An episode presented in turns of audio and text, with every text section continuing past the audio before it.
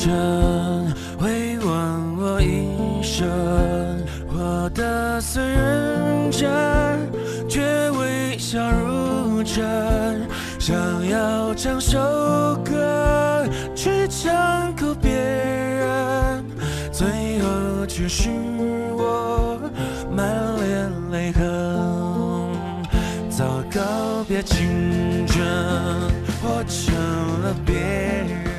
北京时间十二点零六分，这里是正在直播的文艺大家谈，来自中央人民广播电台文艺之声。各位好，我是小东。各位好，我是小昭。春节看电影已经成为了人们过年期间的一种娱乐方式，看电影和看春晚、吃饺子、逛庙会、旅游等等，也成为了一种春节的年俗，成为了人们习惯的一种文化生活方式。春节这些天呢，你会发现啊，在自己的朋友圈里经常出现有一些朋友为某一部电影点赞打 call，或者说呢写个影评啊，包括吐槽一些电影。呃，转发电影相关的短视频等等，这个电影也成为了公众热议的话题和家庭以及朋友之间聊天的一个主题了。在这样的背景之下呢，二零一九年的春节档电影票房不出意料的以五十八点三亿元的成绩打破了二零一八年五十七点七亿的记录。《流浪地球》《疯狂的外星人》《飞驰人生》三驾马车可以说是一路领跑，分别斩下了二十亿元、十四点五亿元和十点五亿元的票房，再加上四点六亿元的《熊出没：原始时代》，五点三亿的新喜剧之王，让今年啊春节看电影的主题丰富多彩，口碑和票房都取得了大丰收。在本周的文艺大家谈的节目中呢，我们也多次聊到最近大热的电影，领跑前三位当中的《流浪地球》《疯狂的外星人》，我们都详细的讨论过。今天呢，咱们就重点来聊聊韩寒导演的新片《飞驰人生》，同时呢，也讨论一下春节档的票房火热背后究竟有哪些原因。也欢迎各位听众朋友在收听节目同时呢，关注文艺之声的微信公众号，跟我们聊一聊您春节看电影的观后感。青春或者别人经历的事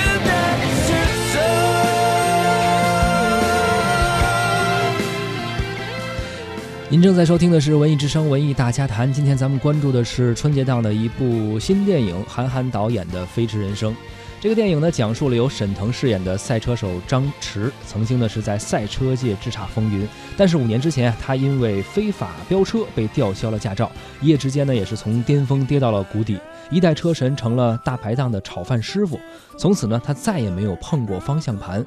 五年之后，张弛决定重返车坛，挑挑战这个年轻一代的赛车天才。然而，摆在他面前的各种问题、困难却还没有得到解决。比如说，他没有钱、没有车、没有队友，甚至啊，驾照都得重新去考。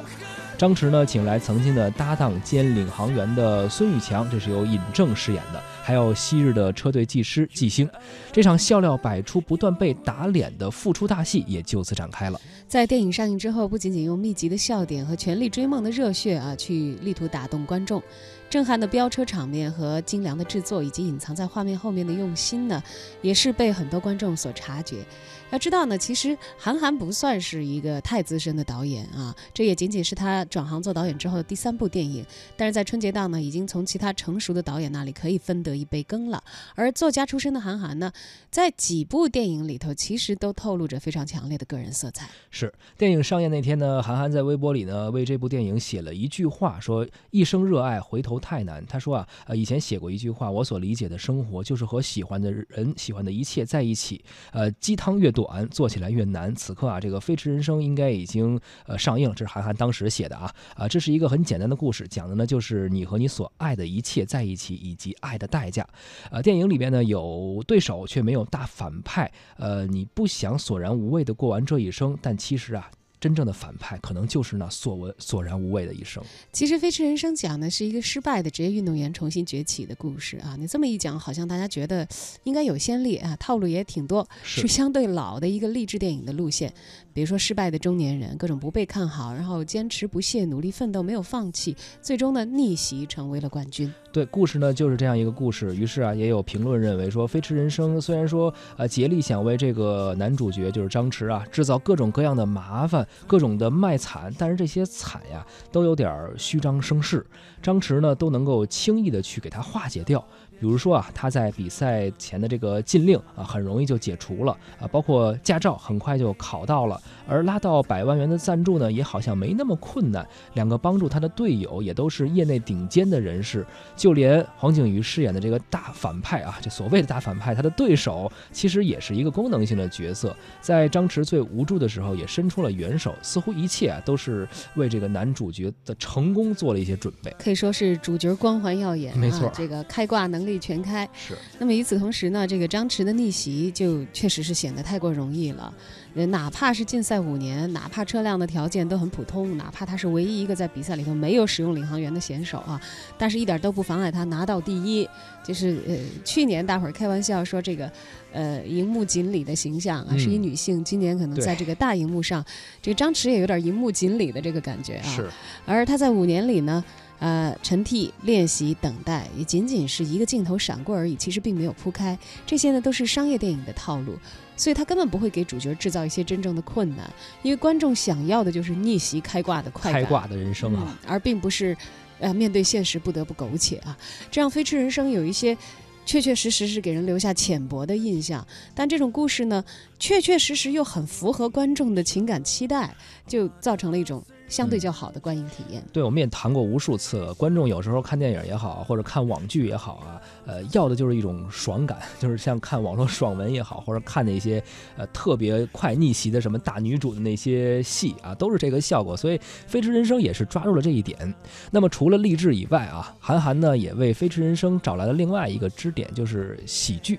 那么励志加喜剧，这个呢，呃，就更是观众非常喜欢的一个类型了，因为春节的时候啊，呃。呃，韩寒电影中的一些笑点呢，常常来源于一些反差的打脸。这个角色啊，非常死要面子、自尊，还有自大，结果呢，下一秒就被不留余地的戳穿。这样的反差让人物透露出来非常强烈的窘态，这就会引发观众的这种大笑。而电影的第三大元素呢，选择了赛车，这也让更多的影迷抱有期待。因为相较于作家和导演这个身份呢。韩寒作为赛车手是很硬气的，汽车拉力赛是一个非常小众的项目啊，但是精彩，也又有这个非常激烈的竞争。呃，简单点说是比较燃的一项运动啊。没错，这个运动又带有相当的危险性，因此呢，充满了刺激感，观赏性也比较高。正是因为它危险和小众，所以其实华语电影里头对赛车的呈现可以说非常之少了。而韩寒呢，恰恰是一个自己这方面，呃，玩的如鱼得水的这么一个人啊。他来做这个赛车这样题材的电影的导演呢，应该是比别的人对于赛车更加的了解一些，也能够在影片里充分的去发挥自己的专业和优势，把赛车的元素融入到电影当中。励志、喜剧、赛车，这就是三个支撑起《飞驰人生》的立足点，也让他的受众范围呢，可以在励志、喜剧、赛车这三一三类的这个粉丝当中都可以获得观影的人群。嗯，更广泛一些啊。而资深的文娱记者胡克飞呢，在这个春节档也看了好几部电影啊，他个人就非常喜欢《飞驰人生》。期间呢，我看了《飞驰人生》啊，很多人呢都在年前说，不知道过年这几个春节档电影怎么选，去看哪个。这事儿其实挺简单的，完全就是看您个人爱好。那您要是喜欢科幻呢，就去看《流浪地球》；那喜欢周星驰呢，就去看《新喜剧之王》；那喜欢宁浩、黄渤呢，就去看《疯狂的外星人》；那喜欢去看《聊斋》的啊，就去看这个《神探蒲松龄》呗。啊，所以我决定呢，都看看啊，但是也有个先后顺序。这《飞驰人生》呢，就是我第一个选择，原因很简单啊，我是韩寒的粉儿。那虽然不是脑残粉儿，但是我对他这个人呢，还是有一些认可啊。不，不管是当年。他写文字，还是后来带我玩赛车，再到当导演，啊，有一种同龄人共同成长的感觉啊，所以呢，在我心里呢，我选择去先看这个《飞驰人生》这个片子呀。通篇看完以后，感觉很平静啊，因为这个片子很平淡，平淡到基本上没有太多的矛盾冲突点啊，而且不是特别吸引人啊，就那么简单的几个冲突啊，你说付出考驾照一次没考过啊，弄车没钱啊，弄到钱了要比赛了，车坏了啊。再弄钱啊，修车，导航员受伤了，最后只能沈腾自己上啊，靠着对路线的熟悉和驾驶技术的精湛拿到了冠军啊。最后是一个开放性的结局，沈腾的赛车冲出了赛道，冲向了大海啊。这个故事中的矛盾点平淡到很多时候都感受不出来他在推进这个故事，让很多没有情节的人可能会很难接受。如果大家去奔着一个好故事去看《飞驰人生》的话，我觉得《飞驰人生》的故事不算精妙啊，甚至有些乏味。那我能感受到，说韩寒要表达的这种成功啊，他不仅是在赛场上的拼搏，同样还是呃赛场下的坚持和付出啊。人生的艰难呢，往往在于比其他人没法看到的一些琐碎之中。那韩寒用自己的特有这种调调，冷幽默不张扬，把这种金句啊、笑点啊、情怀啊啊装进这种人生遭遇变故的这个主人公的生命之路里，风格比较统一。沈腾呢又比较克制啊，相对他自己演的其他的作品，包括麻花的作品，包括他在春节档其他的作品中，他那种。过了的那种状态，他在这个片子中很克制啊，他显得很内敛啊。这个片子就最终呢，韩寒呢通过沈腾的表演向自己的梦想致敬啊，除了略平一点以外，我觉得还不错。但是我相信有很多观众接受不了这种平淡。那为什么我看完了呢？啊，并且还比较喜欢，是因为里面一些细节啊，比如说呃，对于车或者赛车的感受。那很多男孩小时候可能都有一颗赛车的心啊，小时候看到跑车呀、赛车都会怦然心动。你刚认识汽车的时候，可能就认识法拉利啊、保时捷，从小就听说过 F1、达喀尔、勒芒赛道上的故事，可能或多或少都幻想过有一天自己能成为车手。很多当年哭着喊着要买 A186 的少年，最后可能买了五菱之光。但是你一看到赛车的内容，就会格外喜欢，不是外国的这种竞速的啊，《速度与激情》这种，而是这种就在身边的这种故事啊。《飞驰人生》中我最喜欢的片段就是最开始沈腾演的这个角色，在地库里非法飙车的那一段。他开着一辆黑色的老款桑塔纳，在地库里漂移过弯的镜头，这基本上承载了我儿时的所有幻想。我小时候很长一段时间都纠结桑塔纳到底能不能漂移，以及夏利能不能改成敞篷的这种幻想。其次，很多年来，这个导演啊都在电影中造梦，或者是在电影中表达一个圆梦的故事。这种故事往往会更抓人。那比如大鹏，他的很多作品，他虽然作品不多，而且自己也是个新导演，他都是在通过电影为自己的梦想致敬。比如说音乐啊，比如导演啊。啊，你看《煎饼侠》和《缝纫机乐队》都是这个路子。和大鹏相比呢，韩寒更含蓄，没有大鹏走的那么商业，那么极端。他自己做了两部自己也说不清楚方向和内容的片子中，韩寒回归了自己的梦想。那这个梦想是他自己的，而且他确实做过也成功的东西，拍自己喜欢的内容。我觉得导演是幸福的啊。而且稍微了解一些赛车技术的朋友们可以知道，赛车的片子是非常难拍的啊，因为车快，摄像机慢，摇臂无人机的速度是有限的，赛车的速度远远高于这些设备。所以很多时候是要慢拍快放，这给了技术和实践上很大的难题。你中间看到很多赛车的部分，看上去非常专业啊，而且韩寒也说自己是找了专业的车手，甚至是自己亲自上车来完成的。所以这个和我们常年见到的一些港式的或者是好莱坞式的啊，甚至是宝莱坞式的这种追车飙车的镜头完全不一样。它的这种真实感，让你虽然不是一个赛车或者你没有开过赛车的这么一个人，你也能感受到真实的感觉是什么样的。而且呢，还是那个话。一个导演通过电影把自己的梦拍出来，我想比赚多少钱都开心吧。那既然聊到赚钱呢，我们就来聊聊春节档这些片子。今年春节档除夕到初六这七天的期间，全国票房是五十八点四亿，比去年同比增长了百分之一点二。看上去是不是还挺喜人的？又创新高了。但并不是这样，去年的平均票价是三十九块一，今年是四十五块二，单张的票价涨幅达到了百分之十五点六。那观影人数可是下降了的，去年是一点四五个亿，今年是一点三一个亿。这么看来就不乐观了吧？早在一七年就要求说春节档的票不能低于十九块九，希望通过限制票补让电影回归内容为王的竞争。十一档的时候就已经很明显，在高票价的背景下，大家势必会对内容更挑剔。除了《流浪地球》和《熊出没》以外，我我仔细看了一下，剩下的片子都在大年初一后持续走低。《蒲松龄》和《廉政风云》最惨，我怀疑最后连成本都收不回来。更可怕的是，今年的高票价还催生了很嚣张的盗版。啊，盗版买卖在淘宝上有卖的，甚至有人有人在发的链接。刚过大年初二，所有片子的高清版就出来了，这对于春节档的票房是毁灭的打击。在高票票房的情况下，然后呢，在盗版的加持下，最终哪个片子是有真金白银的，就一下露出来那最后呢，我想聊聊小猪佩奇过大年这片子。这个片子在之前预告片弄的是风生水起，是吧？每个人都看过预告片，据说真的过年期间带孩子去看的家长都是骂着街出来的，打着佩奇的旗号。演了个烂俗家庭片关键是苦了那些大过年拿着压岁钱去电影院看佩奇的孩子，一门心思奔猪去的，最后看了婆婆大战丈母娘的故事，啊，你老话儿叫挂羊头卖狗肉，这次挂了个猪头，是吧？相比之下，《熊出没之原始时代》就良心多了，对吧？我决定再也不黑《熊出没》了，至少人家没骗孩子。这个事儿其实挺无奈的，我真的希望不要开这么一个坏头。如果以后电影都花大劲大心思弄个预告片，最后挂个猪头卖狗肉，这坏头一开，那可是太糟心了。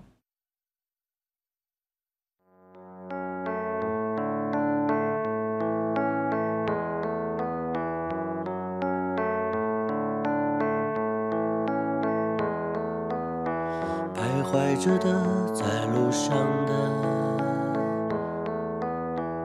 你要走吗？Via Via，易碎的骄傲着，那也曾是我的模样，沸腾着的，不安着的。你要去哪？Via Via，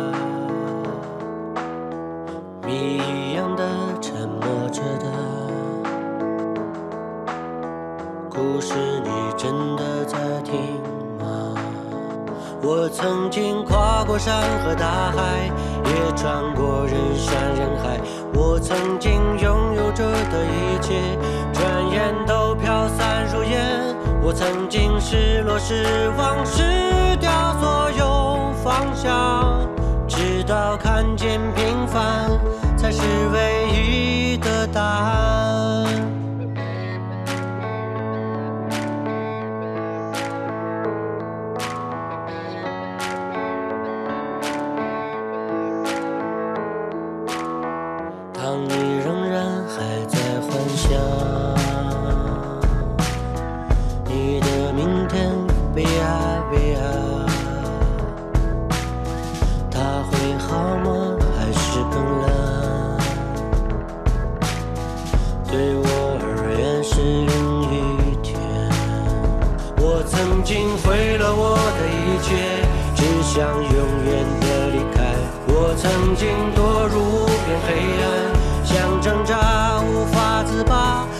曾经像你像他，像那野草野花，绝望着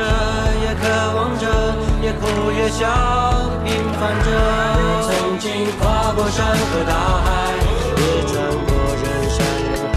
我曾经问遍整个世界，从来没得到答案。我不过像你像他，像那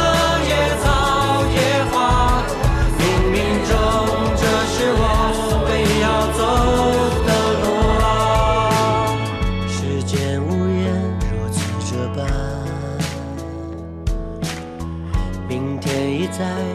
嘿呀嘿呀。沈腾所演唱的《平凡之路》啊，沈腾、韩寒，还有这个韩寒以前团队里的这些这个熟悉的面孔，在这一部《飞驰人生》当中聚首，为大家讲述一个中年落魄赛车手逆袭的一个故事。呃，说到沈腾呢，这个春节档确实他也是挺火的啊，有两部电影都出现了。而说到春节档的电影啊，今年确实呈现出了非常火爆的态势。呃，五十八点三亿元的票房成绩打破了去年的记录。呃，当然了，可能也是因为票价有所提升啊，不过还是有它呃一些进步的地方在。呃比如说，中国电影家协会副主席、清华大学教授尹红，在他看来呢，呃，今年春节档不仅是票房保持了一个上升的势头，而且整体电影创作的品质确实是超过了去年。而春节档电影市场的火爆呢，有有很多的因素来组成啊。其其实有很多时候我们可能只是事后来复盘，觉得，哎，这个因素促成了这会儿的火爆，那个因素促成那会儿火爆。其实，在它真正的这个火爆到来之前呢，大家的预测都还是怀揣着一些忐忑的啊。。对，呃，当然了，呃，这些年呢，国产电影的品质在不断提升，却是一个不争的事实。春节档的成绩呢，也集中的体现了国产电影竞争力的整体提升。是包括院线的一些基础设施的成就啊，一些建设啊，这个呢，呃，所谓我们看到最后结果是票房成绩的一个提高，或者每年比去年要强一些啊，或者有的时候会创造一些呃票房的奇迹。但是这个不是空中楼阁，不可能说是一日之间呃一夜之间咱们这个呃票房成绩突然间的一个突破，它肯定是随着呃比如说二三线城市或者三四线城市，它逐渐的这个院线的基础设施的建设越来越好，同时我们影视制作，包括在剧本创作，可能到后期的制作过程中的品质不断的提升，才会有今天这个结果。包括还有人吐槽说，哎，这个电影票你发没发现今年特别特别贵？我也看了，就是原来可能有一些优惠力度很大哎的那些购票的购票渠道没有 A P P 上可能原来有什么什么九块九啊，后来变成什么十九块九，最贵最贵，反正二十九块九你总能看到一部电影。但是今年真的很少有低于四十四块钱的这个票价，哎，所以这个时候可能观众对于选择电影的时候，他会更加的慎重，反而。